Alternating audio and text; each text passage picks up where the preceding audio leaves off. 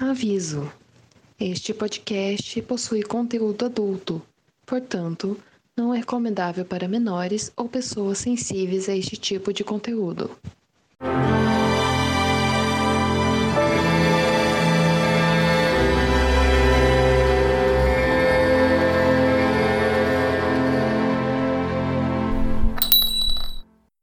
Bem-vindos ao Shine Downton, um podcast para discutir episódio a episódio da série de TV Downton Abbey. Eu sou a Julia Capuano, sua host hoje, e se eu me distrair um pouco, esse padre aqui vai me converter. bom, estamos aqui hoje também com João Gentil. Tudo bom, João? Rapaz, é, olha, muito bem. Eu fiz aniversário semana passada e eu cheguei numa idade que eu já aceitei que eu nunca estou errado. Certíssimo. muito bom. Pois é, e hoje, além de João e eu, estamos aqui também com um convidado muito especial, o Igor Ribeiro. Igor. oi, oi, pessoal. Primeiramente, eu gostaria de saber, a gente gostaria de saber como você toma seu chá. Olha, eu tomo meu chá com umas três colheres de açúcar. Eu adoro coisa doce. Tudo eu tô tacando açúcar, então com chá não seria diferente. Cadê açúcar no meu chá, por favor? Muito bem. Muito bom, ótimo. Pois bem, então, Igor, se apresenta um pouquinho pra gente, fala de onde você é, o que, que você faz, como você conheceu o Dalton Web e como você conheceu o podcast também. E outra pergunta importante, você é Team Mary ou Team Edith? Aquela. Ah, o Igor é gente boa, então claramente ele é Team Edith. Tá? Ai, galera. Ah, então, eu me chamo Igor, eu sou da Bahia, eu sou estudante de publicidade e propaganda. É, eu conheci Downton em 2015, eu acredito, assim, não tenho certeza, mas acredito que foi nessa média, porque era quando ainda passava, ainda tinha lá no Netflix, né?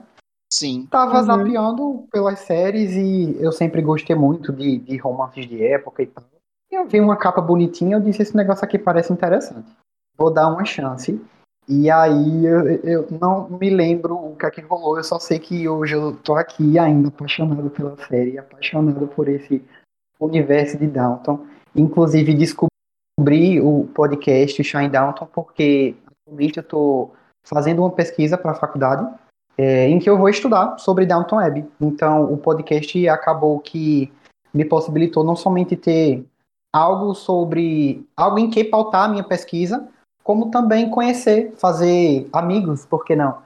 Que também são fãs de Downton, que é uma coisa que eu estava conversando com o João e com a Júlia um pouco antes, que é bem difícil da gente encontrar pessoas, né, gente, que, que também gostem, Sim. que curtam o universo. Então, assim, foi um presentão ter descoberto e estamos aqui para focar, para debater. E agora a pergunta polêmica. Aí, não me matem, mas eu sou team as duas. Gente, sério, eu amo... aquelas.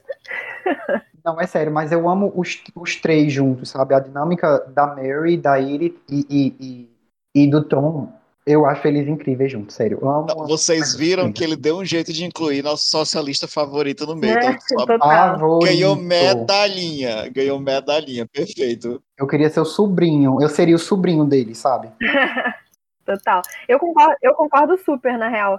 Porque assim, a gente fica brincando aqui de Team Mary e Team, Team Edith, mas eu, eu só entro na pilha, na real, porque eu gosto muito das duas. Eu tenho as, as umas críticas a fazer a, a Edith, no, principalmente no começo da série. Sim, e sim. a Mary também, porque, nossa, alma cebosa, né, de vez em quando, pelo amor de Deus. Uhum. Mas. É, Até o final, cara, né? É, exato. Mas a dinâmica delas é muito boa. Eu adoro essas alfinetadas, assim. Amo Olha, eu só faria uma pequena correção na fala do Will, porque eu não queria ser sobrinho do Thomas, não, mas vamos deixar no ar. ah, fica no ar. Fica no Esse ar. podcast contém conteúdo adulto. não, escutem uma coisa que eu fiquei gente, mas essa mensagem que passa antes do podcast comentar, é. ficou, meu Deus, a primeira vez que eu escutei, eu fiquei esperando a patifaria. ah, não. É só pra gente Sim. não ganhar processo naquelas. É, é, e, também, e também assim, pra gente poder, poder conversar livre. Claro que a gente não vai ficar abusando, né? Mas se algo, sair alguma coisinha um pouco mais picante ou alguém soltar um, um palavrão, né? já tá, a gente já tá isento pelo colo. Do começo é. do episódio você já tá avisado, entendeu? Em nome da espontaneidade, né? Em nome é, da espontaneidade. É aquilo, não é voltado para menores de idade, mas não, não quer dizer que seja proibido. Sim. Sim. Pois é. Poxa, que, que legal. É, então acho que a gente pode começar a nossa discussão agora, certo? A gente não pode, afinal, nos atrasarmos para a hora do chá. Então, todos com seus relógios de bolso apostos, temos agora uma hora. Pois bem, esse episódio foi exibido no dia 28 de outubro de 2012. Foi escrito pelo showrunner Julian Fellows e dirigido pelo David Evans, David Evans. E esse foi o primeiro episódio dirigido por ele, de Dalton Web. Não, não foi o único, ele vai dirigir alguns aí na sequência, né, na, na, na frente. Olha, Mas e começou é, bem, viu? é, Começou bem. Bom episódio. Sim, sim. Alguns episódios a gente vê, assim, que a gente comenta como a câmera de Dalton é um pouco quase teatral, né? Tipo, é um pouco parada, assim. Uhum. Agora, esse episódio, ele conseguiu. Eu, a gente não, eu não vou queimar a pauta, mas tem um momento em particular que eu tava comentando com os, com os meninos como ele conseguiu criar Uhum. bem uma atmosfera, viu? Sim, vou- Total. v- Total. Vamos, levar, vamos tratar disso no futuro. Isso. João, deixa eu fazer um adendo que eu ia, eu ia perguntar antes da gente começar a gravar, mas eu acabei esquecendo. Uhum. É, a gente, o que, que você acha melhor? A gente seguir a pauta do jeito que ela tá, porque ela tá em ordem de acontecimentos? Ou a Sim. gente seguir é, em ordem de núcleos? Olha, é essa que é a questão, Julia. A gente tu vai saber disso agora, Igor. Aqui no podcast, dependendo do host, muda a forma como a gente comenta os, A os eventos do episódio. Tu já deve ter Uhum. notado isso. Sim, sim. E às vezes, dependendo do fluxo da conversa, porque às vezes a gente tá falando de uma coisa que acontece aqui, já entra com uma coisa que acontece no final do episódio. Sim, sim. Então, Júlia, assim, é, como tu é a host e tu vai conduzir a conversa, eu ia te perguntar o como tu se sente mais confortável Tanto conduzindo. Tanto faz, É. eu acho que a gente pode ir por ordem de acontecimentos, porque já tá, já tá escrito aqui, né? Então acho que vai ser mais prático. Mas. Ah, tudo bem. Até porque, assim, eu acho que não é como um episódio, por exemplo, o episódio 6, a gente mudou totalmente fora da ordem, mas é porque a gente notava que era um episódio que era muito pautado no luto do Robert. Não só o luto Uhum. pela perda da filha, como a perda de, de- do controle sobre a vida dele, como ele estava sendo desmoralizado aos poucos, Uhum. entendeu? Sim. Então, assim, a gente focou muito no Robert e depois, no- depois a gente falou tangencialmente sobre as outras coisas, entendeu? Uhum, Mas beleza. aqui, eu acho que pode ser pela sequência mesmo, amiga. Então tá. Então vamos lá. Pois é, então a gente começa esse episódio com um acontecimento que tava todo mundo já esperando há séculos, né? E felizes da vida, que é a soltura de Mr. Bates. Finalmente, Mr. Bates sai da prisão. E sai muito arrumadinho, né? Que a gente tava aqui surpreso, chocado, passado. Chique no último. Que ele No tava vestido de gala, né? Olha, tanto que na pauta tava assim, vestido como, com roupas comuns, eu me senti compelido a mudar para vestido como um barão. Ele poderia ter sentado perfeitamente na mesa do jantar lá de- do- dos Crowley, que ninguém ia piscar. É exatamente isso. Se isso é roupa comum, eu não sei o que eu visto, senão trapos velhos e panos de chão. Ai, gente, total. Toda furada aqui. Total. Ah, é verdade. Pois é, então ele sai e ele é recebido pela Ana, que está lá, né? Foi encontrá-lo e, ai, gente, esse casal, tudo para mim. E. Ainda. Não, e eles vão, eles estão realmente bem patrões, né? Porque ela chega num carro e eles vão no banco de trás, todos, todos bonitinhos e tudo mais, pra voltar sim. pra, pra Downton. E, A e é isso, impressão né? que dá é que o Robert mandou buscar, né, no carro da família, não é o carro da- Exato. É, eu acho que acho que mandou buscar sim. Exato, eu também tive essa sensação, a gente tava especulando sobre isso, e faz sentido, até porque quando o Bates ele chega em casa de novo, a primeira coisa que o Robert diz pra ele quando encontra é tipo, vá descansar, vá ficar deitado, vá ler né? É tipo como se ele estivesse dando um, um, um presente pra, pra alegrar um pouco, eu acho que pra compensar, pra fazer com que o Bates ele se sinta bem de volta em casa e, e- e, sei lá, alegrar o coração dele, trazer um pouco de conforto depois de tudo que ele viveu, né? Depois de tudo, tudo que ele passou. Tudo que ele passou. Então, é para você ver como o Robert é contraditório, porque você tá vendo ele recebendo um criado como de fato um amigo. Uhum. Sim. Mas ele Sendo sempre que- considerou o Bates amigo, né? Desde o começo. Sim, porque eles desde o começo. guerra, né? E tudo mais.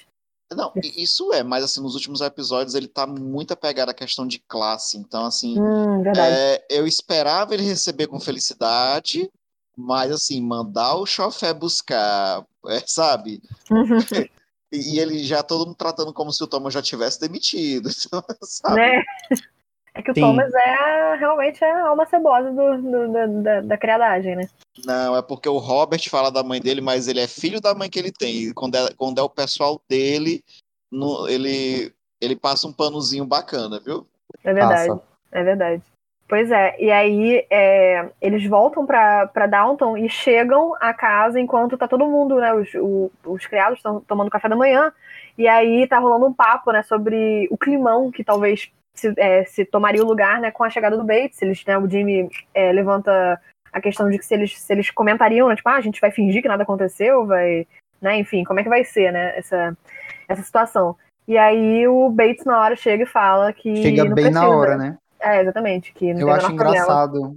acho engraçado isso de Downton, porque geralmente eu acho que as refeições são, são pontos grandiosos, assim, da série como um todo. Inclusive, a gente pode ser que eu faça vários comentários, assim, meio, meio acadêmicos, mas é porque eu tenho estudado Faça. bastante sobre Downton. Amigo, por Faça, favor. por favor.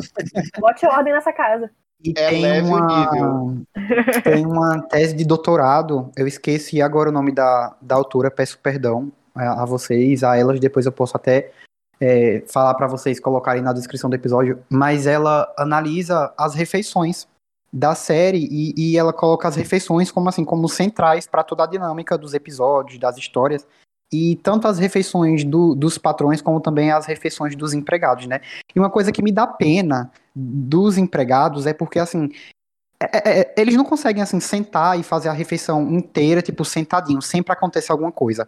Ou chega alguém lá de cima, eles têm que levantar, ou chega o Carson e eles têm que levantar, ou eles estão fazendo alguma fofoca, falando alguma coisa, e chega alguém e, e, é interrompida a conversa pela metade. E é igual dessa vez, né? Assim, não tem o um negócio da privacidade. Todo mundo não chega, tem. todo mundo se mete, né? Cara, é. é perfeito o comentário, porque assim, essas refeições são muito metalinguísticas, assim, porque às vezes eles estão fazendo comentários que a gente tá fazendo aqui no, assistindo a série. Total. Uhum eles vivenciam os acontecimentos e eles mesmos fazem comentários sobre o que está acontecendo. Então, é perfeito, viu? Perfeito. Já começou botando o pé na porta aqui na tua participação no podcast. Não, e, e, isso que você falou realmente muito bem colocado. Isso a gente vê desde o começo, né? Quando na primeira temporada a gente tem toda a questão da Gwen com a, a vontade de ser secretária como o pessoal mete o B dele e fica lá questionando ela ter uma máquina de escrever, tipo, gente, é um, é um, é um pertence dela, assim, pelo amor de Deus, sabe? É absurdo. No, eles não têm realmente a privacidade. A e eles vivem lá. Eles vivem lá e assim, é, é, é, Downton é a casa deles também, né? E eles dividem quarto, né? Só o, o Carson e a, e a senhora Hughes que tem uma privacidade um pouco maior, né? Ainda mais por, por eles estarem mais ali no comando, né? Ninguém fica se metendo na vida deles também, né? Sim, sim. A privacidade ela, ela é um, um local de demarcação de, de poder também. Porque não é todo mundo que, que pode bancar ter privacidade. Por uhum. exemplo, é, é, eu gosto muito de também estudar sobre a história do Brasil e tem um livro de uma historiadora, a Mari Del Priori, que ela fala sobre a questão da privacidade no Brasil, uhum. que você ter uma porta era coisa de, era tipo artigo de luxo, sabe? Você tem uma porta, você tem uma fechadura. Então, a privacidade, no decorrer da história, ela é um, um, um lugar de demarcação de, de poder, de privilégio, de, de riqueza, enfim. em muitos lugares no Brasil até hoje, né? É, uma porta é um artigo de, artigo de luxo. É, ainda mais, por exemplo, durante a adolescência, né? Você ter, você ter o direito de fechar a porta, de, sei lá, trancar uma porta, não, não são todas as famílias que permitem, né? Uhum. Amiga, amiga, eu adulto, até, até hoje eu passo essa agonia na casa da minha mãe, que ela fez questão de tirar as chaves de todas as portas, para ninguém ter privacidade naquela casa. Meu Deus. Você tá fazendo a ligação, ela, ela literalmente entra no quarto. Pá! Meu Deus. Ah, e, e um spoiler desse episódio é que a falta de privacidade vai gerar uma situação bem complicada, né? Que a gente vai discutir vai. mais pra frente. Pois é. Ô, ô, Igor, desculpa perguntar. O livro que tu tava mencionando antes é Histórias do Cotidiano? Não, é. Ai, meu Deus. É não, um que a, a capa é, a, é, uma fechadura. Eu acho que é a história da vida íntima no Brasil. Deixa eu dar uma gulgada aqui. História. É, é bom, a gente vai contando continuidade. A gente, a gente vai seguindo e, e aí o, o, Igor volta com a, com a informação. Bom, mas você, mas você dizendo que esse episódio é a vingança de Bates, porque tu vê ele no céu todo mundo. E, e, o Thomas no corredor polonês, ao longo do episódio todinho para chegar no final e o Brian causar a cacetada final. Total. E assim, o, e o Bates não fala nada, né? Ele tá lá só com o sorrisinho dele, ele não, ele não precisa fazer nada. Ele só está no céu. Porque o Thomas, o Thomas só fica por cima quando ele vai e pisa nos outros, né? Ele faz alguma coisa para derrubar. Agora o Bates não precisa fazer nada, ele só tá na, naquela posição. Isso, é isso né? E, tá todo mundo adorando ver o Thomas se lascar por causa da postura que ele teve durante a guerra, né? Ah, arrogante demais, né? Acho que é o começo, de, é o começo de, de do declínio do, do Thomas, né? É. Eu, eu acho engraçado eu, que. Eu não concordo, desculpa, Diego, que não queria te interromper, mas eu não uhum. concordo, Igor, porque para mim o declínio do Thomas começa quando ele perde o dinheiro dele todo naquele golpe que ele sofreu. Nossa, é verdade, verdade. Verdade. Bem lembrado. Tombo atrás de tombo. Tombos atrás de tombos. Eu acho engraçado que quando a, a Ethel vai trabalhar em, em Dalton, né, no, na segunda temporada, ela incomoda, a atitude dela incomoda muito o pessoal na, da casa. Mas o Thomas é, é Ethel de calças, né? Convenhamos. Que é, tipo, super é, é, abusado, assim, acha que ele. É, não, e, e, e, tipo assim, sabe, ele, ele fala o que ele pensa e não tá nem aí, e pronto, né? É. Só, é, de certa forma, eu pensava que eles dizer que ele era tom, é, hétero de calças por causa que os dois são ambiciosos na mesma medida que eles são ingênuos, né? Uhum, uhum. É, é, verdade. É verdade. Mas eu. Aí, olha, tu é a host, mas esse tópico é meu. It, jornalista. Tudo, ah, para, tudo para João. Cronista. Gabriel não está aqui, mas eu estou vivendo esse momento. Finalmente os roteiristas estão dando chance para essa mulher brilhar, que é só desgraça na vida dessa mulher. Finalmente, muito bem. Vamos abrir esse momento. Edith, totalmente requisitada. Ela deu um gelo no editor, o editor continua mandando, mandando cartas. Venha hum. para Londres, venha falar comigo. Robert não gostando. Agora, você vê como a, a, a mulher está se firmando, porque antes bastava o, o pai ou, ou, a mãe, ela, ela era muito voltada para para o que as pessoas pensavam dela. Para os outros, sim. E agora o Robert já, tem, já tá numa guerra fria com ela por causa dessa porcaria dessa oferta. Já uhum. há alguns dias, se não semanas, né, no período da série.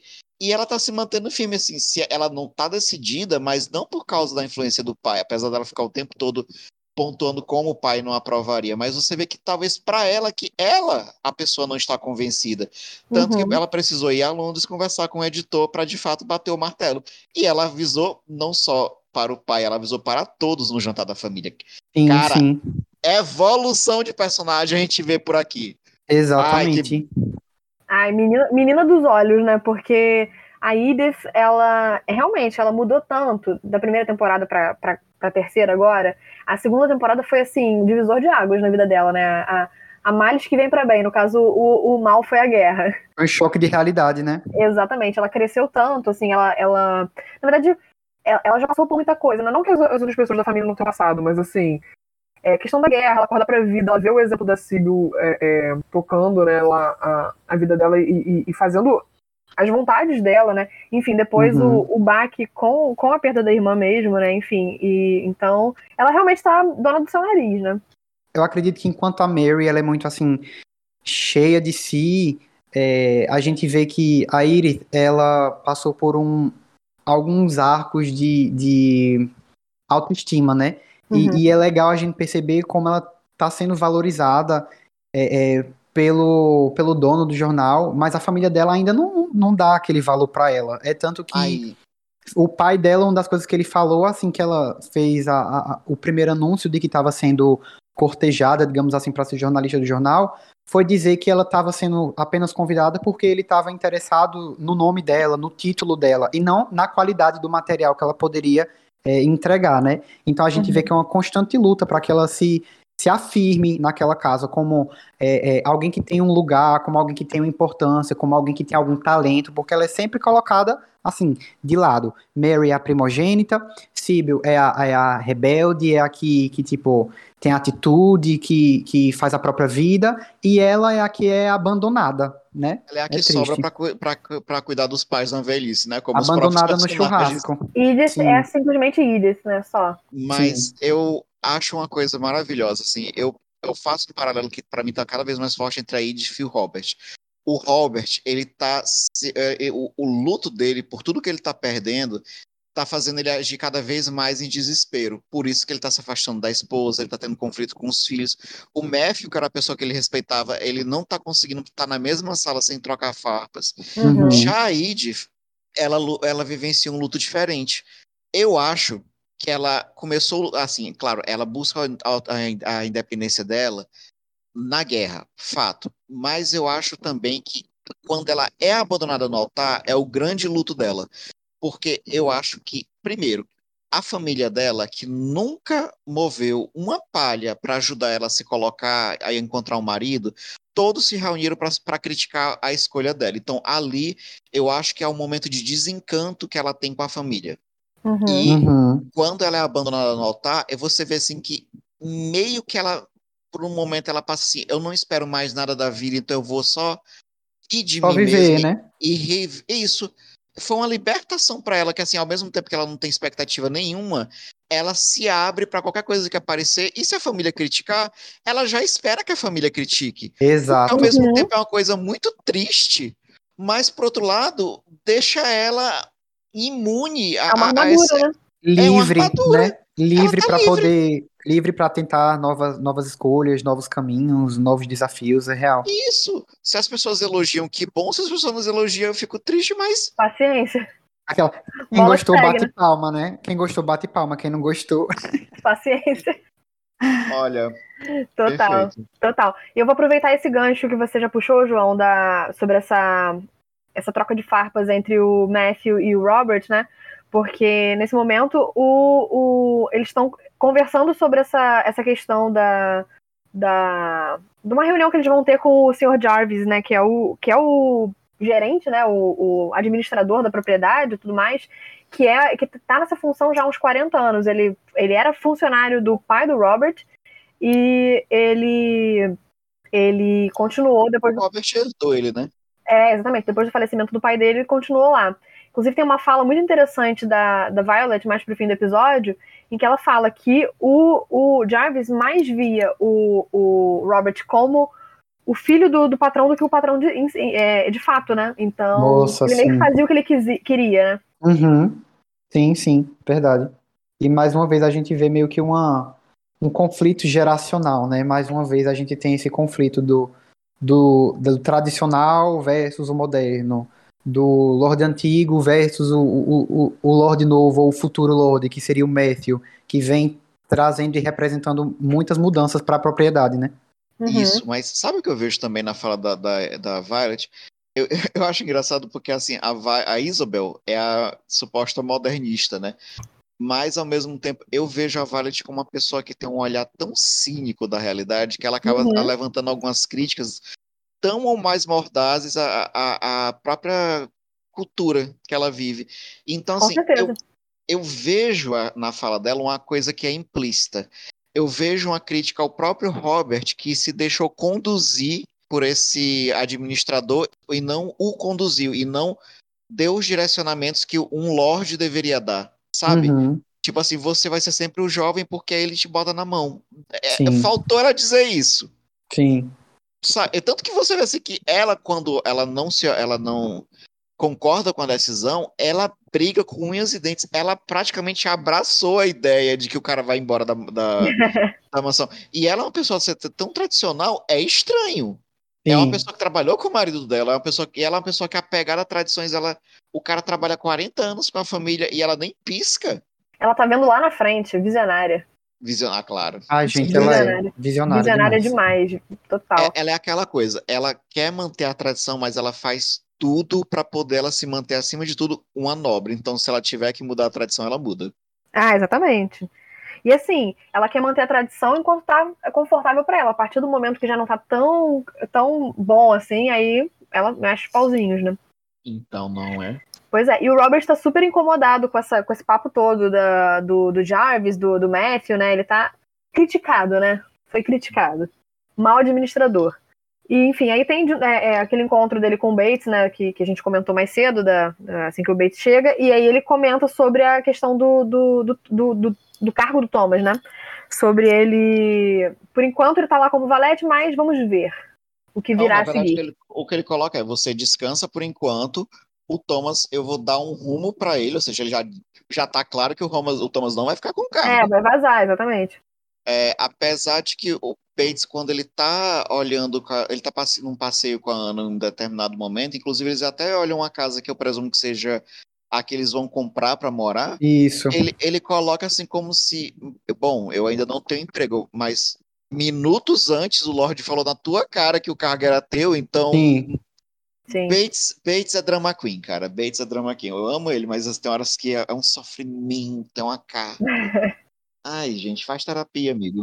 Um peso que ele carrega no- nos ombros, esse homem. A gente é o, é o casal como um todo, né? Ele- Eles carregam o, o drama, assim, acho que 65% do drama eles carregam nas costas dois, porque é um sofrimento eterno. Pera aí, vírgula. O Bates, ele é preso pela própria noção de honra dele. A Ana, não. A Ana é porque o roteirista gosta de fazer ela De sofrer, mas, lascar. é- Exato. Tadinha, Não, mas é isso. mas ela não fica se apegando ao sofrimento, não, amigo. Não, não que ela se apegue ao sofrimento, não, mas o povo gosta de botar o, casal pra sofrer, né? Tipo, acho que ele só tem um, um- um segundo de paz bem mais pra frente, mas eu não vou adiantar temporadas nem nada, mas a gente sabe que, assim, a vida deles não tá resolvida agora, depois que o Bates Nossa. saiu da cadeia. Tem muita É um- coisa que vai rolar ainda. É um passo pra frente, dois pra trás, né? É, Eu todo, assim. exatamente. Riso para um choro depois, vir com força. Meu Deus. Que meu Deus. e assim, a, a gente estava comentando sobre a Violet e eu acho incrível como ela tá de olho em todos os assuntos que rodeiam esse, esse episódio, né? Sobre, ela tá dando pitaco lá sobre essa questão do, da, da propriedade, do Jarvis e tudo mais. E ela também tá de olho na questão da, da Ethel, né? Ela vê a menina bichinha sofrendo, chorando lá na, na cidade. E aí ela vai atrás da Isabel para conversar sobre a, sobre a Ethel. E aí ela fica movendo os pauzinhos por trás, né? Uhum. Então. É, Mas ela faz assim, ela move os pauzinhos. De que forma? Ela cobrando o preço pra, é, é, por ter apoiado a Edith na carreira dela de jornalista. Então, tipo assim, Exatamente. sim. ela ajuda, mas sempre garantindo que as coisas ajudem de acordo com os interesses dela. Gente, é aquela história, né? ela é visionária, gente. É impressionante como essa mulher, ela é, assim, uma grande. Poderia falar manipuladora? Poderia, mas eu vou falar jogadora, sabe? Pra passar um, um paninho, assim, de leve pra ela. Ela, ela, ela consegue enxergar a situação toda meio que, que de cima. Então ela consegue meio que, que é, é, é, juntar situações e, e- fazer aquilo meio que ficar ao favor da, do que ela quer, do desejo dela, né? Nesse Sim. caso, ela, ela pede o favor da Iris em troca, né? De, de apoiar ela é, é, em relação à questão do, do emprego no jornal. Ela consegue é, é, é, juntar, né? Possibilidades muito bem. Agora, assim, primeiro, ela tem emprego, ela vive pra isso. Então, assim, é- é- a- inclusive, eu não sei nem como é que ela não é a jornalista da sessão de fofoca dessa cidade, sabe? Ela Mas- passa as fofocas pelo telefone. Como é o nome daquela série da, da, da Netflix, da, da mulherzinha que é fofoqueira, que é a Gossip Girl da era vitoriana? Da era regencial? Qual é, gente? Ah, É, Bridgerton. Bridgerton. Bridgerton. Aí tem aquela a, a personagem que fica às escondidas. É a Lady, Lady Whistledown. Muito obrigado. Pronto. Gente, o convidado desse quilate. ele tá- Gabaritado. Ele tá aqui pra salvar a gente, entendeu? Ai, gente, é, é de época, eu tô dentro. Amo, amo, amo. É, eu só queria pontuar que, assim, antes de fechar o tópico, é, eu posso falar de, de- A gente pode chamar a, a Violet de, de maquiavélica, porque o próprio filho chamou ela de Chama. maquiavélica nesse episódio. Então, Ele encerrada a sabe. questão. Ele sabe de onde ele veio, gente. Ele sabe. Total. Eu ia fazer um comentário sobre ela, porque assim, a, a Violet não costuma fazer mal pras pessoas, mas ela raramente faz, faz o bem genuinamente. né? Normalmente ela faz o bem Uhum. pra alguém porque ela tem um interesse, né? Tem E- algo dela em troca, né? Envolvido no meio. E é o caso Ou da então Ethel. ou É então porque a né? pessoa é uma pessoa dela, no caso, né? Sim, Tipo, exato. como ela tava com o William, querendo evitar que o William fosse pra guerra. Sim, sim. Exato, exatamente. Agora, a- essa questão da Ethel, ela, ela faz a, a- toda a trama ali por trás da Isabel, porque ela sabe que a Isabel não ia aceitar, mas ao mesmo tempo era pro bem da Ethel, no fim das contas, né? Acho que a gente pode até adiantar essa- esse assunto já, né? Ela, Sim. ela arruma uma, uma forma da, da Ethel é, ir trabalhar como cozinheira numa outra, longe de Downton, né? Enfim, outro lugar. É porque o favor que ela aproveita que a, a Edith já está indo para Londres e pede que a Edith lance um, uma- um anúncio no jornal Uhum. oferecendo os serviços da Ethel como cozinheira e no final coloca para Isabel, olha, você é a dona de uma grande casa, você é vinculada à nossa família, qualquer carta de recomendação vinda de você garante um emprego para ela. E ela Total. pode recomeçar em outro lugar. Exatamente. Então, pra Ethel é bom porque ela tá sofrendo porque ela tá sendo discriminada na cidade, porque todo mundo sabe é, é, o que ela fez no verão passado, né? Então, ela é bom que ela vá realmente para outro lugar, porque ela não, não tem nada ali que, que, que vai vir de bom para ela, né? Sim, a Isabel trata ela bem, deu um emprego a ela, beleza, mas ela é rechaçada por todo mundo. Mas né? não basta que a, não basta que uma pessoa trate ela bem, né? E, e reconheça que ela que ela pode ter um recomeço. Se Exatamente. o pessoal da cidade se recusa a vender para ela, que foi o que aconteceu, né? Que gerou a situação do choro. Exatamente. Sabe qual, qual, é o meu ranço com essa história? Primeiro, é, Isabel, às vezes ela. Isabel não, a Violet, às vezes ela querendo se sentir dona da situação, ela às vezes quer ser é, quer articular coisa demais em vez de sentar e ter uma conversa franca. E a gente sabe que ela é capaz de fazer isso, entendeu? É, uhum. Ela chegou no primeiro. Eu acho que a forma como ela abordou foi tudo muito errado, porque assim, antes dela pedir fazer o anúncio, ela chegou para Isabel basicamente dizendo: você não deveria manter essa mulher na sua casa, você está trazendo vergonha à família. Ou seja, uhum. claramente a Isabel vai entrar nesse assunto agora daqui para frente sempre na defensiva, porque ela está defendendo a autonomia da casa dela e está defendendo a pessoa que ela acolheu. Você está uhum. entendendo? Então, é óbvio que quando a, a, a, Violet levantar a questão novamente no futuro, depois de ter visto a, a Ethel ter sido humilhada na rua, por mais que ela esteja agindo com boas intenções, é, é natural que a Isabel fique armada com relação à família, entendeu? E Sim. particularmente eu só acho que a Isabel só aceitou conversar sobre o assunto porque envolver a senhora Hughes, que é o anjo, né? É o Isso. anjo dessa série. Mas ponto número dois. Mas João, só um adendo. Eu concordo com o que você falou. Eu acho que sim, ela deveria ter conversado totalmente. Mas eu acho que a Isabel não ia, não ia ceder tão fácil. Porque. A, porque a Violet não estava fazendo isso só pelo bem da, da Ethel, porque ela queria também que não, não, ter, não ter muito mais a imagem da, da Ethel vinculada à família, né? Uhum. Então, ela longe assim... ia, ia, ia ser melhor. Mas então a Isabel ia ficar presa nisso, eu acho. Tá, mas porque a Isabel a gente sabe que ela é aquela pessoa que ela é, ela é muito apegada às causas que ela abraça. Eu uhum. sei. E ela é teimosa pra caramba. A gente Carne de pescoço, né? Assim como o Violet. Do, do hospital, como ela consegue ser até inconveniente, né? Mas o ponto é, gente, é, eu acho que ela teria uma resistência muito menor do que ela, te, ela, tá, ela teve agora. E também tem um outro ponto da forma como está sendo abrangida, abordada a questão, se só se chega para a Ethel e anuncia, olha, nós fizemos um anúncio em seu nome, uhum. pode soar como se a família tivesse rejeitando. Nós sabemos que a Ethel é uma pessoa orgulhosa, apesar dela ter tido uma uhum. melhora Sim. substancial Verdade. depois que ela foi forçada a entregar o filho. Mas assim, uma pessoa que foi rejeitada por todo mundo ao longo do caminho. Aí, o único lugar que a acolheu agora, chegar e dizer, olha... E rejeitar eu... também, né? E pode soar como uma rejeição. Não que ela esteja rejeitando, mas vocês estão entendendo? Uhum. Tá aqui um anúncio para você trabalhar em Londres e uma carta de recomendação. Isso é uma demissão. Uhum. Sim. Entendeu? Uhum. Não mas, entendo. Seguindo o rumo. Vamos para o núcleo Malhação? Vamos. Cadê Lulu Santos? gente, núcleo Malhação, porque a gente tem Alfred e Jimmy se alfinetando o tempo inteiro e Alfred tentando alguma coisa com, com a Ivy que não quer nada com ele, né? Que tá afim do Jimmy. Então, é, eles estão. O, o, Alfred e o Jimmy estão competindo pela posição de primeiro lacaio. Então, gente, o, o Jimmy é muito inconveniente, né? Só ofendendo a aparência do, do Alfred. E assim, uma implicância com o menino ser alto, né? Nunca vi isso. altura, é verdade. Mas é porque ele sabe que dá certo, gente. O Alfred é complexado. Pois é, pois é. Primeira cena do Alfred da série qual é? É o Carson medindo o Alfred para poder saber se ele vai dar conta e se é apropriado contratar uma pessoa daquele tamanho. Ai, gente, o auge. Total, exatamente. E o, porque o Carson ainda não decidiu quem vai ficar com, essa, com esse cargo, né? Então estão os dois tentando ver quem merece mais e, e, e, tal, né?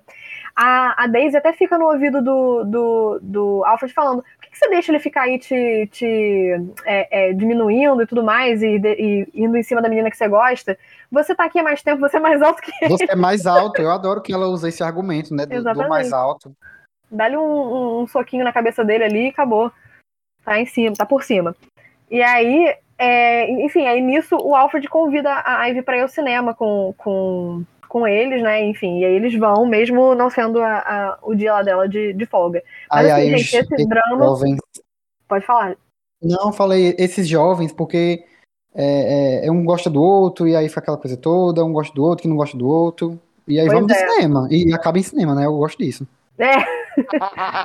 não termina em pizza? Não, em cinema, no caso. Em cinema. Exatamente. Não, exatamente.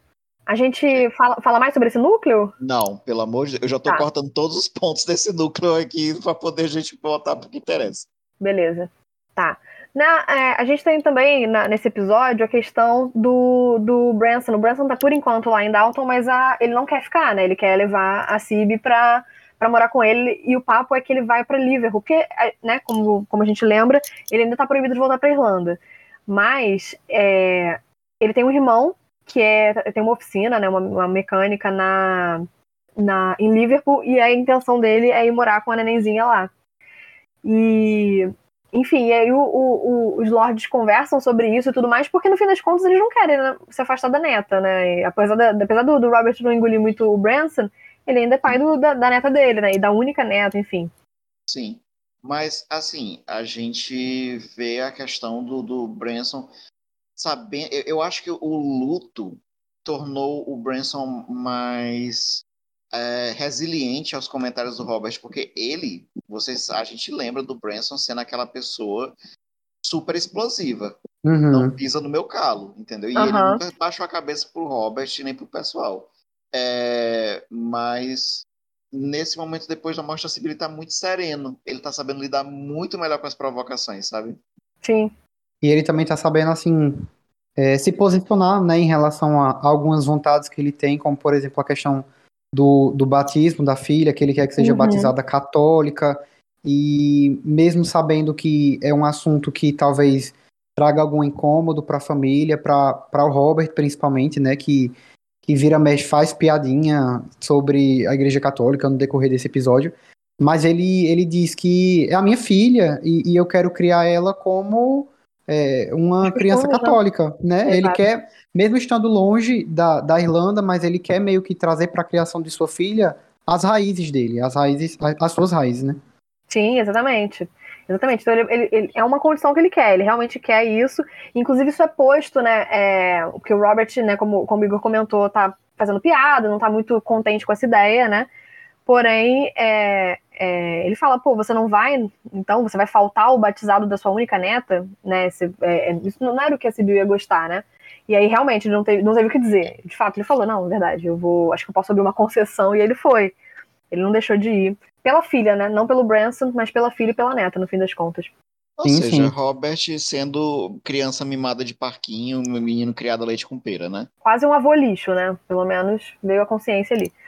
E o Tom, ele, ele comenta com a Mary que o irmão dele, né, o tal do irmão de Liverpool, ele tá vindo pra, pra Downton porque ele vai ser o padrinho, o Kieran.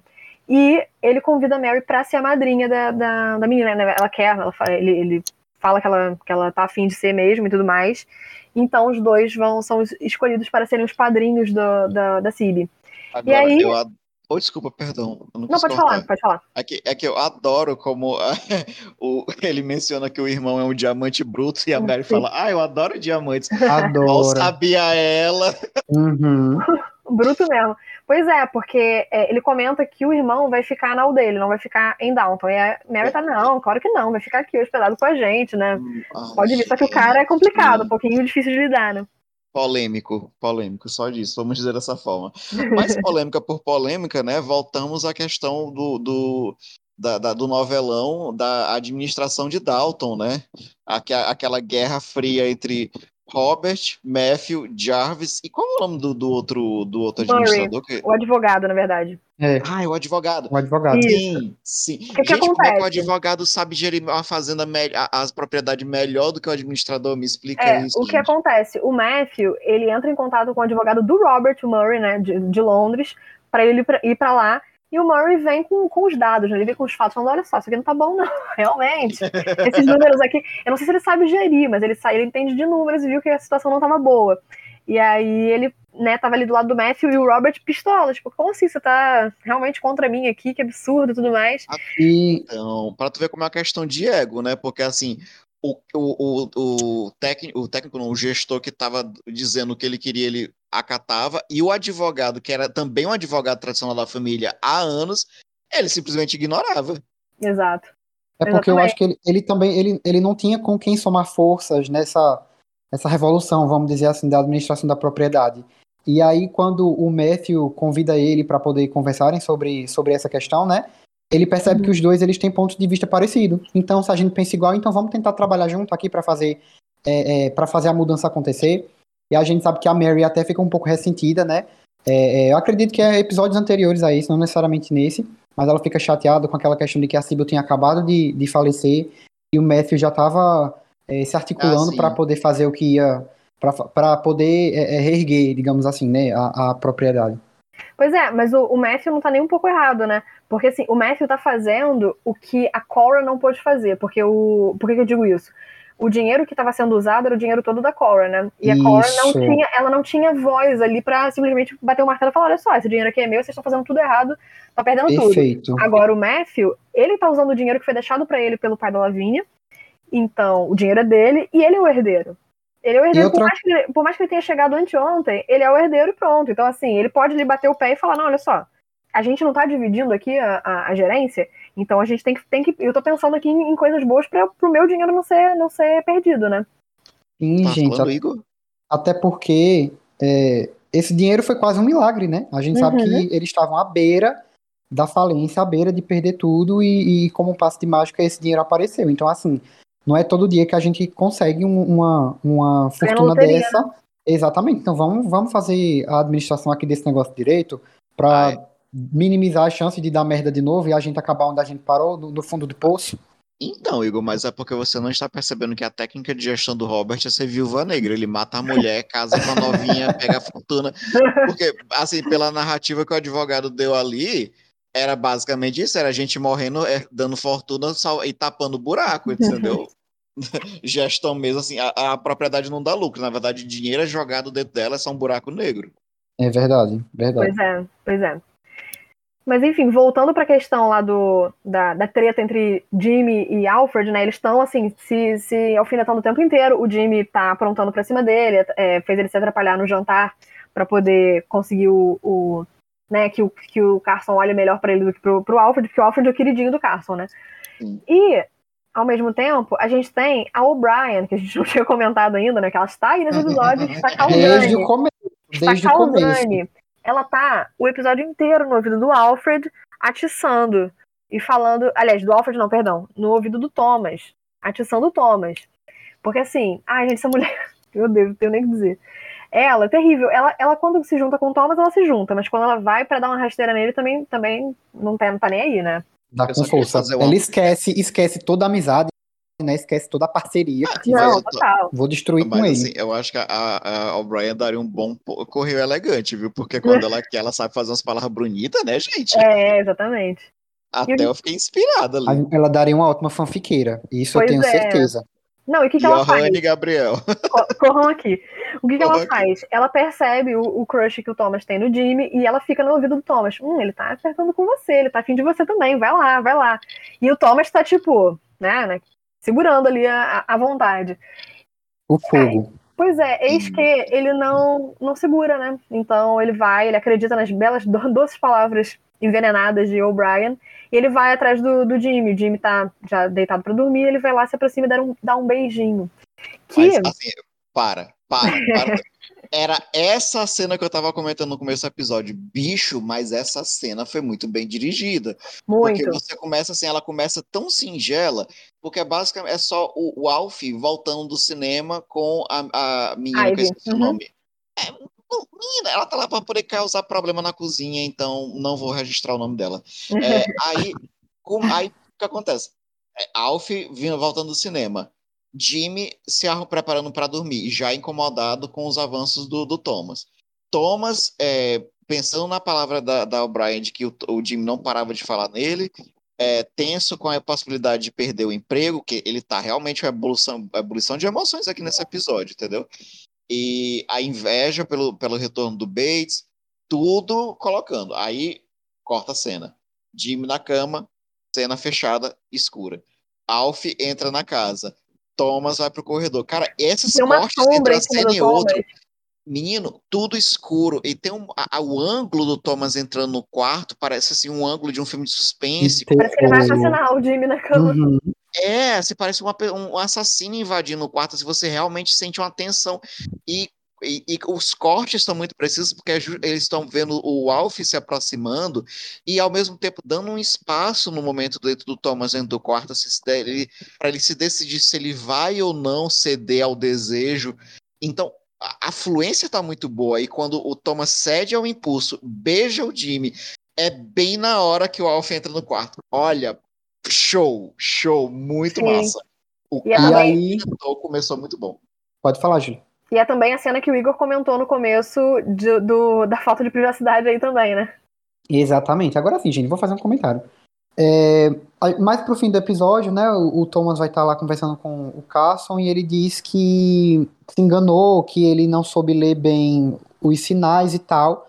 Mas, assim, sinceramente, é, eu acho que ele caiu na, na, na, na lábia de, de O'Brien, com certeza. Uhum. Mas, assim, eu não sei se se, se fosse eu no, no, no lugar dele, eu teria visto aqueles sinais como suficientes para que eu é, é, me aventurasse, um passo, né? num, desse um passo tão grande quanto esse que ele deu, né? Numa investida assim tão direta. Eu acho que eu teria é, é, é vivido um pouco mais, sabe? Tipo, investigado, jogado um, uhum. um, pouco mais de verde. Eu acho que ele foi bem rápido na, Sei, na, na jogada, na investida.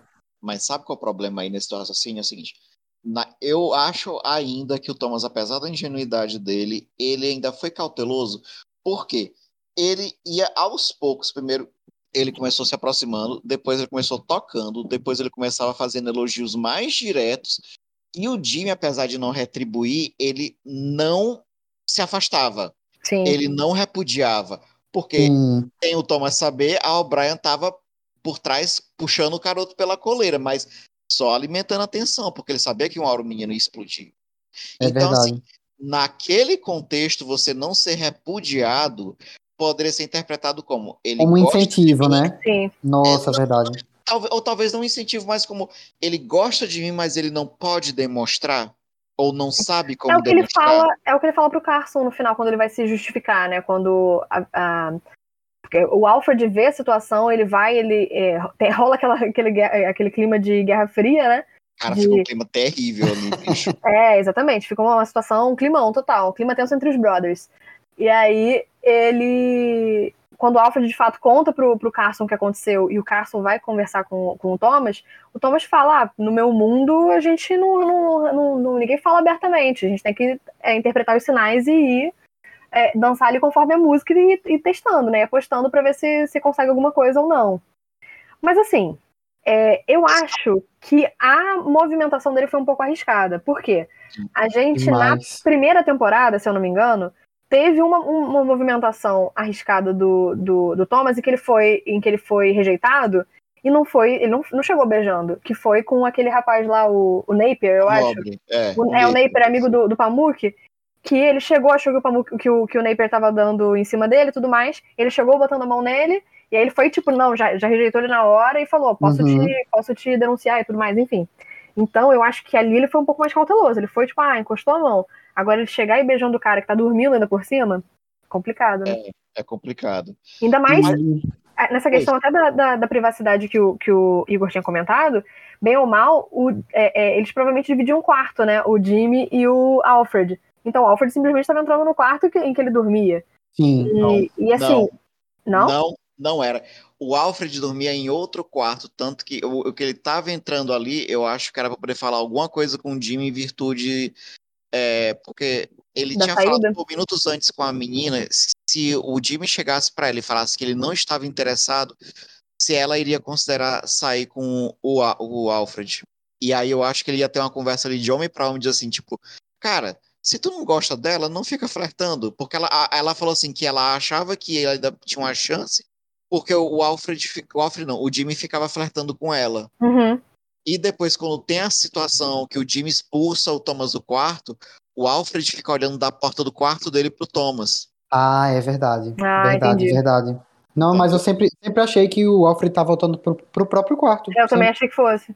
Isso seria não. mais arriscado ainda por parte do é, Thomas, né? Porque ele saberia que, que o, o Jimmy dividia o quarto com o Alfred, que ele, por não Podia estar em casa, momento, né? poderia né? chegar a qualquer momento. Só que assim, é. gente, o homem tava muito enfeitiçado. É tanto que quando rola a, a, a, confusão, assim, que o Alfred entra no quarto e aí o Jimmy se levanta, assim, meio que que possesso, que é até engraçado, né? Porque assim, me lembrou muito a Branca de Neve. A Branca de Neve lá deitadinha, assim, bem bonitinha, esperando o, o príncipe chegar. E nos, nos, primeiros segundos do beijo, parecia que o Jimmy tava deixando, né? né?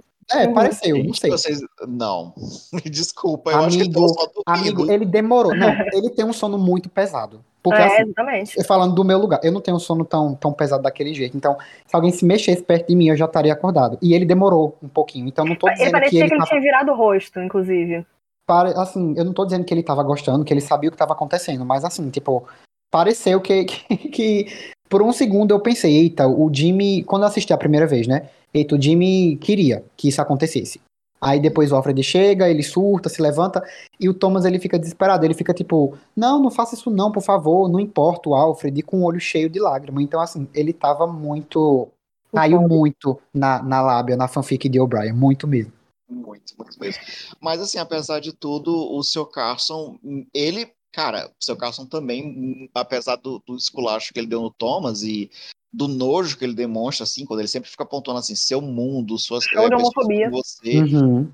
Mas, mas, considerando que na época aquilo era um crime. Um crime. E ele ainda pediu pro Alfred não falar com o que aconteceu com os outros criados. Uhum. Ah, tudo bem. É a ideia de preservar a família de um escândalo. Ok. Uhum. Mas, mas assim, né? ele permitiu que o Thomas permanecesse ali no local. Ele não expulsou Thomas. E ele ainda. A única vírgula que ficou no assunto assim do, da pendência é saber se o Jimmy ia denunciá-lo para a polícia. Porém, a impressão que eu tenho é que o Carson ia conversar também com o Jimmy para ele não fazer isso. Sabe? Eu acho, eu acho que o Jimmy, assim, ele, ele tá muito revoltado na hora que o Alfred chega lá na cena e tudo mais. É, ele parece até revoltado até demais, o que é compreensível porque, ah, é, é homem, não sei o que, enfim, masculinidade e tudo mais.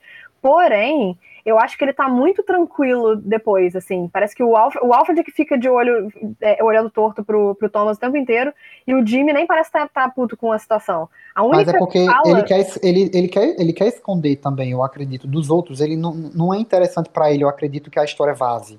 É tanto que ele se preocupa né, com, a, com a masculinidade dele, que naquela cena do café da manhã ele Sim, vai e solta um comentário. Pode falar.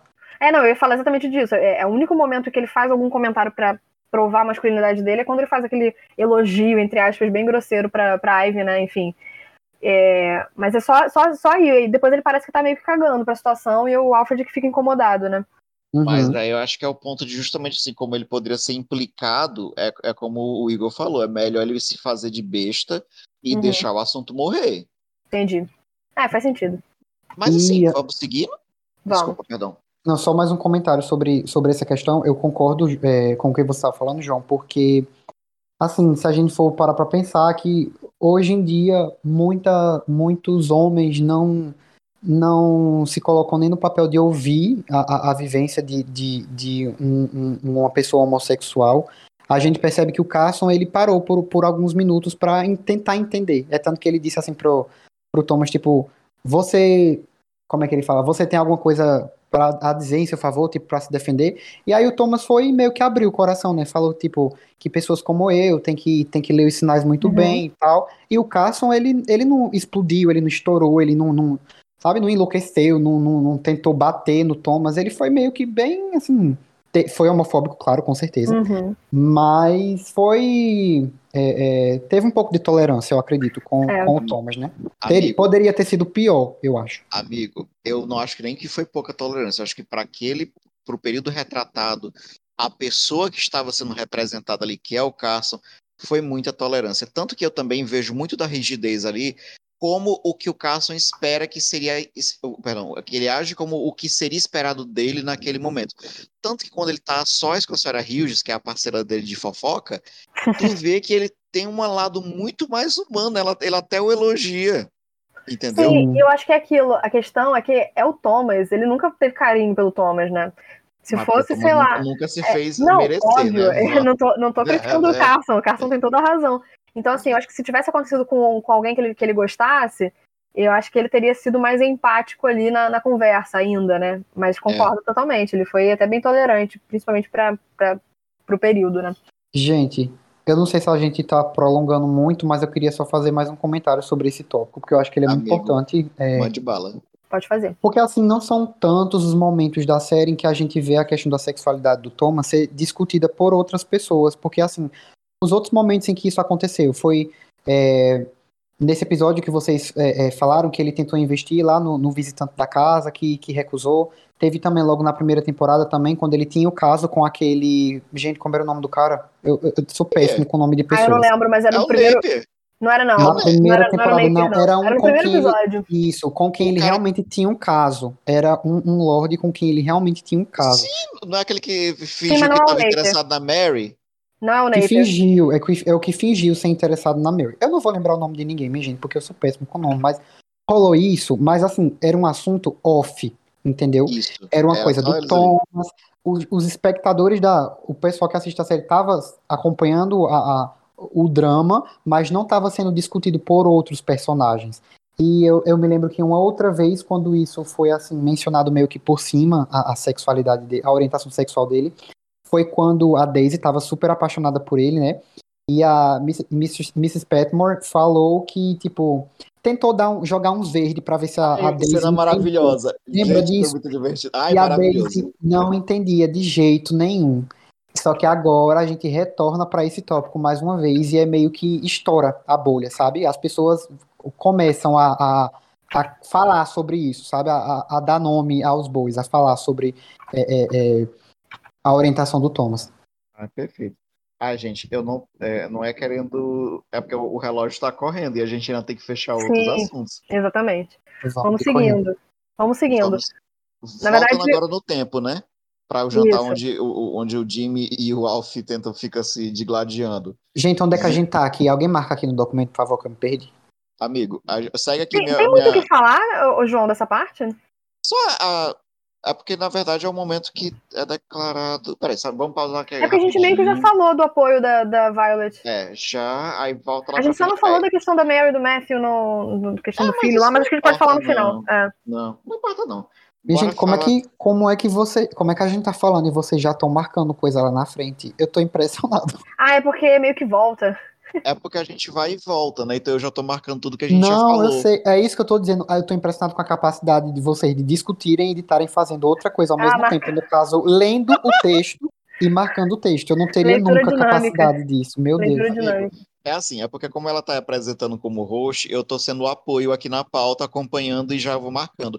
É, tem essa funçãozinha que transforma o, o Google Docs em quadradinho, que quando tu clica ele corta todo o... Ah, cara, eu não maravilhoso. sabia disso. Descobrindo agora. Ah, É. perfeito. Bom, aí a gente, então a gente pode voltar pro irmão do Tom, né? O, o, o Ah, cara já esqueceu. polêmica. Esquecemos Podemos. ele no churrasco. Voltando, exatamente, voltando ao, ao irmão do o Kieran, né, o irmão do Tom, que chegou a casa, é, ele chega, inclusive, a gente comentou por alto, né, que ele é uma figura esquisita, né? Ele chega com, uma, com um ar, assim, tão, sei lá, tão escroto, né?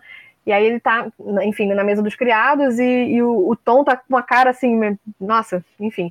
E aí ele fica tipo, ah, não, eu tô aqui, vamos comer aqui junto com, com os servos, não sei o quê. E o, o, e o, Branson fala, não, mas a, a minha sogra convidou você e- Convidou. pra, pra comer, a gente não vai fazer uma desfeita e tudo mais. Ele faz uns comentáriozinhos irônicos e tudo mais. Mas enfim, o, o bom da presença dele ali é que faz o, faz o Robert amolecer um pouco em relação ao Branson, né? Porque a, a- tanto a Violet quanto a, a Cora ficam falando pra ele no, no jantar, né? Nossa, você, você tá querendo que a, que a nossa neta seja criada, tipo, na, na presença desse- desse cara, exatamente, numa- na oficina dele, tipo, por, do lado desse bêbado e tudo mais. Então, Eu vou, eu vou fazer uma, uma pausa bem aqui. Eu sei que a gente já tá entrando no, na- no assunto da, da Baby Sibyl por causa Aham. que a gente tá caminhando pro batizado. Mas bora dar dois passos para trás aqui e, e vou fazer uma, uma, uma pequena pergunta. Vocês acham que o, o, o Kieran, ele é assim mesmo? Ou ele tem esse lado assim agressivo porque ele tá bêbado? Ou ele, tá, ou ele se embebedou e ficou puto porque ele olha aquela mansão assim e ele era daqueles revolucionários assim, ferrenhos, tipo assim, meu irmão se vendeu? O que é aquilo ali, gente? Me, me Eu acho que é um combo. Eu acho que é um combo. Eu acho que ele é mais difícil de, de lidar do que o, o Branson. Eu acho que ele não deve aprovar a- o Branson se, se metendo com, a- com essa família e tudo Com mais, né? certeza não. Porque é- vai contra tudo que eles acreditam, né? Enfim. E, e- e eu acho que teve esse plus, né? Dele ter bebido, enfim, aí ele tá aí botou as asinhas pra fora, né? E aquela fala, aquela fala dele, tipo, vamos comer aqui com os criados, eu acho que é meio que uma tentativa dele de fazer, de falar, tipo, é, é, é quem era lugar, você, né? Quem era você e agora você já tá tão mudado, sabe? Querendo meio que trazer os irmão, o irmão pra, pra um lugar que ele ocupava anteriormente e que agora não fazia mais parte, né? Que agora ele fazia parte da família. Exato. Eu, eu vejo isso, mas também vejo uma forma assim, uma, uma fala capciosa para poder fazer o tom.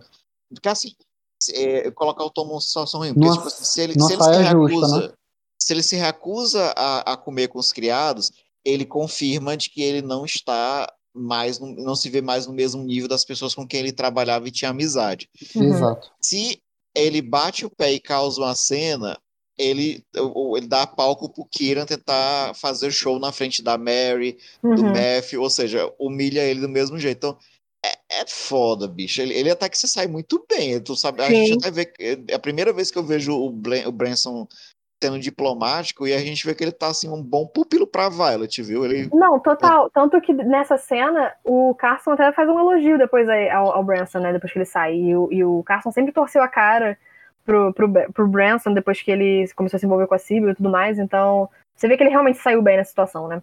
E ele fala assim com autoridade, né? Fiquei, menino, É, é o homem, é o homem. Botou-lhe É o pau na mesa. Pois é, e assim, nesse, nesse meio tempo, com toda essa, essa treta do, da, da gerência da, da propriedade e tudo mais, em determinado momento o Branson dá a opinião dele sobre eh, certos assuntos ali da, da administração e tudo mais, e mostra que ele realmente tem algum conhecimento sobre, sobre a- a- esse assunto. E aí a, a- ele até fala, né, que o pai dele era, era criador de ovelhas, então ele tem O algum avô. conhecimento, o avô, né, perdão, que ele, então ele tinha conhecimento sim sobre a- algum conhecimento sobre né, gerir terras e tudo mais. Então Uhum. isso já dá Dá aquele pena, né? Dá- desculpa, dá até pena, porque assim ele entrou de gaiato na história, que ele tava só do lado, o, o Matthew tava conversando com a Mary, e a Mary pergunta a opinião dele. Aí ele respondeu a pergunta, só que Exato. Exato. o Robert que tava assim catando cabelinho ovo pra poder criar confusão. E como o, o, o Tom, o, o Branson concordou com o Matthew, aí não, todos contra mim. Robert Sim, já. exatamente. Nossa, Ai, deu um pin total, né?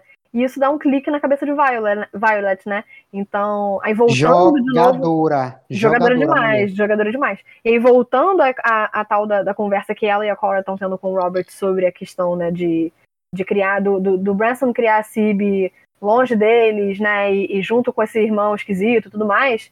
E é aí que o, o, o- a, a braba é lançada ali na mesa, né? Que é, vira e fala, por que, que você não coloca o, o Branson, então, pra ser o, o administrador? Você já tem uma pessoa aí, uma pessoa que entende tudo mais, e vai ser bom porque sua neta vai ficar perto de você. Era o que a Sibyl ia querer. E aí pronto, né? Tipo, deu. Achei deu que mate. Exatamente, checkmate total, porque apesar dele não querer muito, muita intimidade com o Tom, tipo, ele é, ele é o pai da neta dele, né? Não tem muito o que fazer agora mais. É, e não adianta você discursar de, de, de que a família é o centro de tudo, de que a, a terra tem que permanecer com a família, e quando uma pessoa que é o seu genro é sugerido para assumir o cargo de, de gestor, agora, Uhum. meu amigo, você não tem como voltar atrás. Não tem, exatamente. Pois Tanto é, a- Ah, desculpa, perdão. pode falar, pode falar. Não, Não, não, eu- eu, eu ia ia- falar besteira. Eu era besteira. Não, pode falar, porque eu ia seguir só. Não, eu também ia seguir, eu ia seguir já mencionando. Ah, tá. Posso, Não, então, então. seguir? Pode, Posso? pode. Tá, beleza. É, então, e é até interessante isso depois, quando a gente corta essa cena da- do- dos três conversando, o Robert até acuado, assim, e de um lado tá a Violet, do outro tá a Cora, ele tá literalmente no meio das duas, assim, as duas viradas pra ele. Aí corta a cena e já é o, o- a saída da igreja, o batizado, Do já batizado. acontecendo. Então, tipo, mais uma derrota para o ego dele, né? Ele. Mas é, é até interessante ah, no momento que tem é tirada a foto da família, ele está justamente o Robert, o, o Branson com a Baby Sibyl no braço e o Matthew. Então, os três, os três é, Mosqueteiros ali. é, o patriarca com os futuros. É, Os o filhos dele agora, né? é, os, os, é, os genros, três. né? Os três cabeças da família, assim, aspas, né? Porque É. são as pessoas que vão gerir a propriedade. Uhum. E ainda com aquele resquício da Guerra Fria, né? Mas, pelo Exatamente. menos, aos poucos, a- a- já está começando a ter uma aceitação ali. É, ele tá sendo mais redutível, né? Inclusive rola até uma piadinha ali quando ele vai. Gente, é muito bom, né? Que eles tiram a foto, todo mundo. Daqui a pouco, ah, vamos lá, foto com o avô e a, e a bisavó. E aí daqui a pouco chega o padre. Ah, vamos O tirar foto com o padre. também. E o Robert. Não, a Violet sempre faz uma cara de. Ih, meu Deus. lá vem esse homem de vestido. e aí eles vão tirar foto com o padre e, e a, a Cora já, já lança a piada perguntando se ele tem medo de se converter, né? Tipo, só de estar tá perto do padre. Olha, são... Cora maravilhosa, Cora maravilhosa, nunca errou, tá? Nunca errou. Se, se alguém questionar, venha falar comigo. Pois alguns é. alívios que a gente tem, né? Esse episódio eu acho que ele, que ele representa um novo momento depois de tanta tristeza né, que rolou na série nos últimos episódios. A gente vê o Bates saindo da cadeia, a gente vê que começa a, a se desenhar um futuro para o Tom em Downton, né? Porque antes disso tava, ele estava muito com aquilo na cabeça de tipo, vou, vou embora, vou criar minha filha longe dessa família, vou criar ela do jeito que eu quero. E a gente começa a perceber que as coisas começam um pouco a voltar aos eixos depois da, da morte da Síbia, né? Exato. Isso, com certeza, Igor. Na verdade, esse episódio ele resolve muito dos dramas da temporada, assim, ele já é o pontapé já para o próximo episódio que é o. É, não, o próximo não, perdão, mas os próximos episódios que vão encerrar a temporada. É, na verdade, o próximo episódio já é o finale, porque depois é o de Natal, né? Que é ah, meio que extra. Sim, é o então, 7 é. e o 8, sim, perdão. Isso.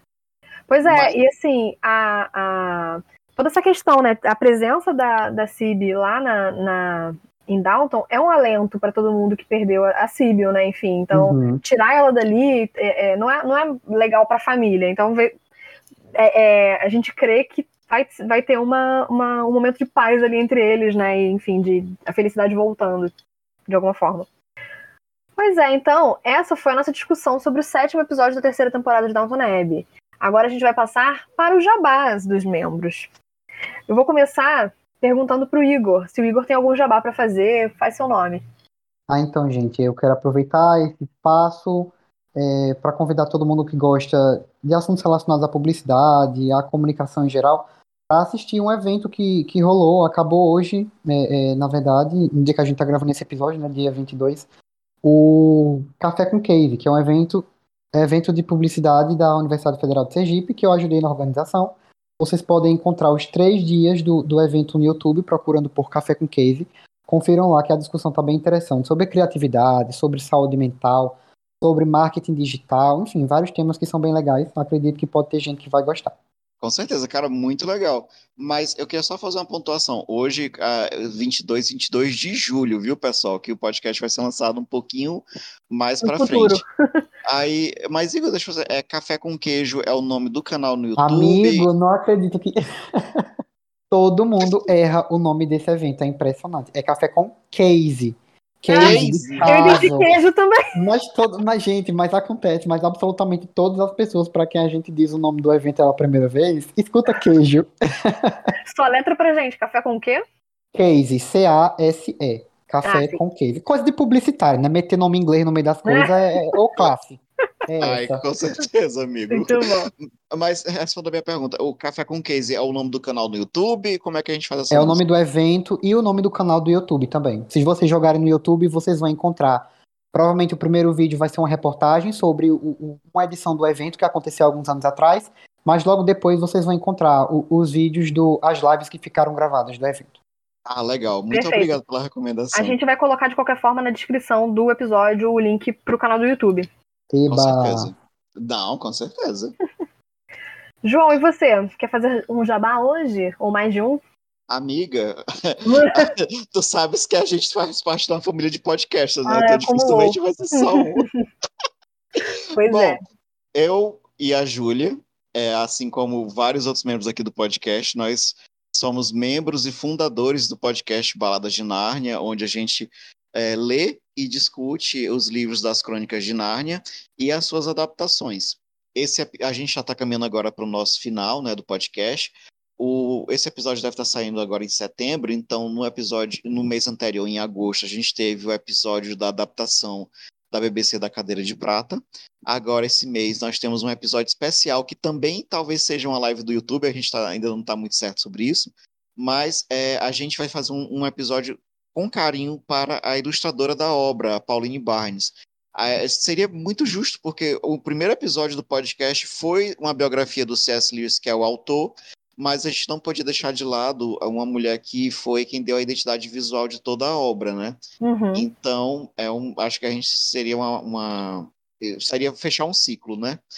E o próximo episódio, que é do próximo mês, que vai ser lançado exclusivamente no Narnia Day, né? Pelo menos essa é a nossa programação.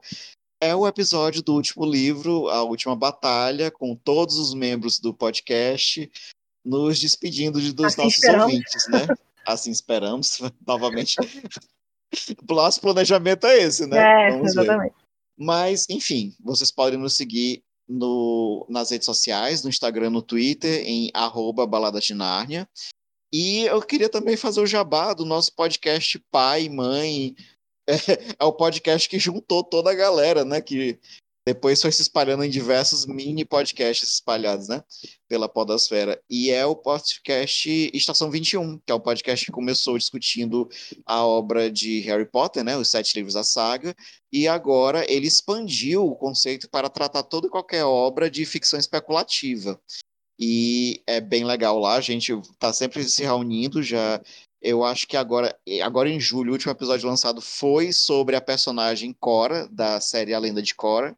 E é isso, pessoal. Siga-nos lá é no arroba estação21pod, tanto no Twitter quanto no Instagram. E o, um outro podcast vinculado ao Estação 21, que eu queria fazer um destaque, é o Clube do Livro das Meninas. É o Leia Como uma Garota, onde todas, é, todas são meninas cis e trans. Ela, as gurias fazem discussões bem bacanas sobre livros entre elas e disponibilizam episódios discutindo a obra, né? É, ao, além do podcast, elas estão fazendo agora lives no, no, no Twitch, né, Júlia? Pelo que se eu não me engano. Isso, acho que sim. Então, não tenho certeza, na verdade. Não, não, é sim, é sim, é sim. Ah, tá. Elas fazem alguns programas direcionados para Twitch e alguns episódios no, no podcast, em, em formato podcast. Mas para vocês acompanharem certinho quais livros estão sendo discutidos, quais autores estão sendo apresentados, é só seguir as, as redes sociais, tá? Da, das meninas, que é arroba LTUG underline pod. É, são as iniciais de Leia como uma garota. Acho que é isso.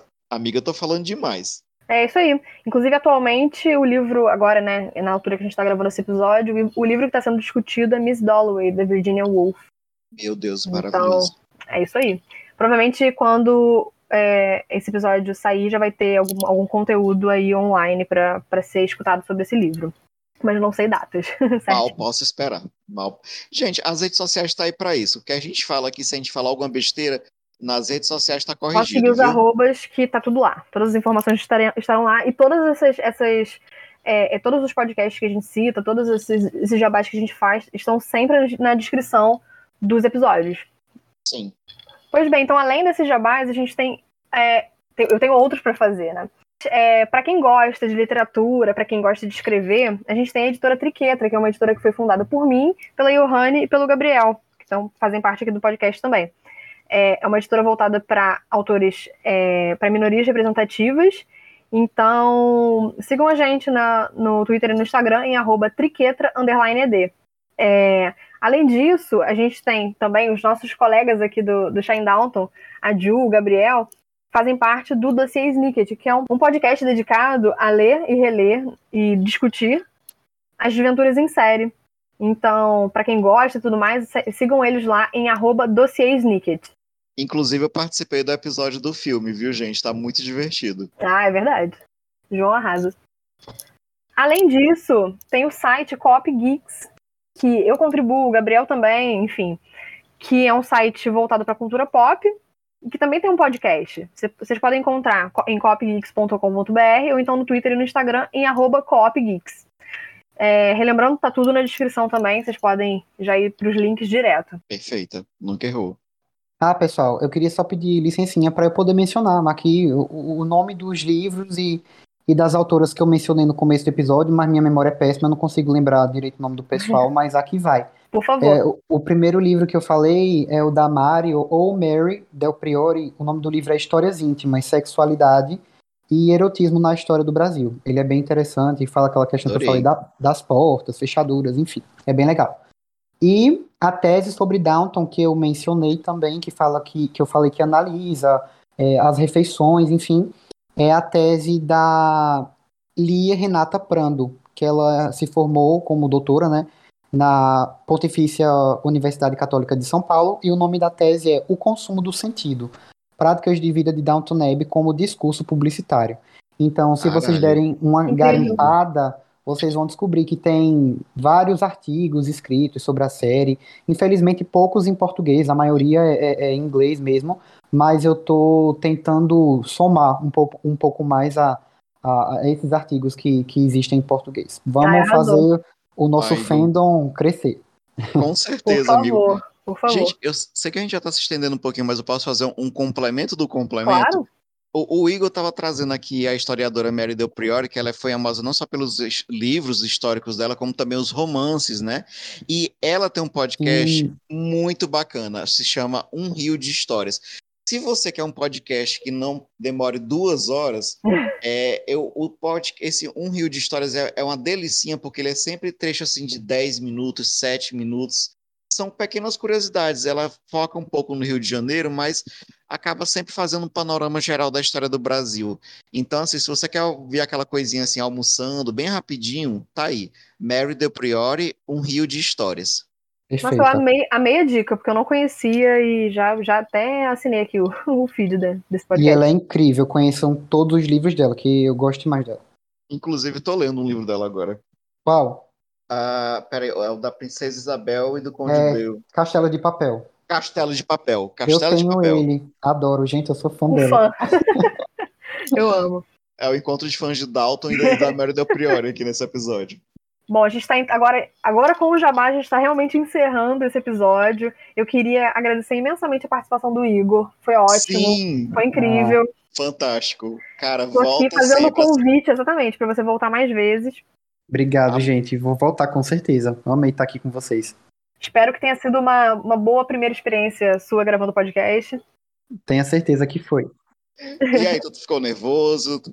Como é que ficou aí? Como é que estão os nervos agora que estamos encerrando a gravação?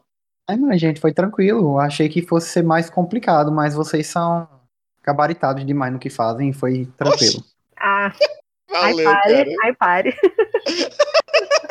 Obrigada pelo elogio. Muito bom. Então, agora eu vou. Eu preciso correr para o andar de cima para trocar a minha roupa, que tá toda babada de criança desse batizado. Que a gente não pode se atrasar para o jantar, não é mesmo? Boa noite, pessoal. Boa noite. Boa noite, gente. What is it? Dinner is served, your ladyship.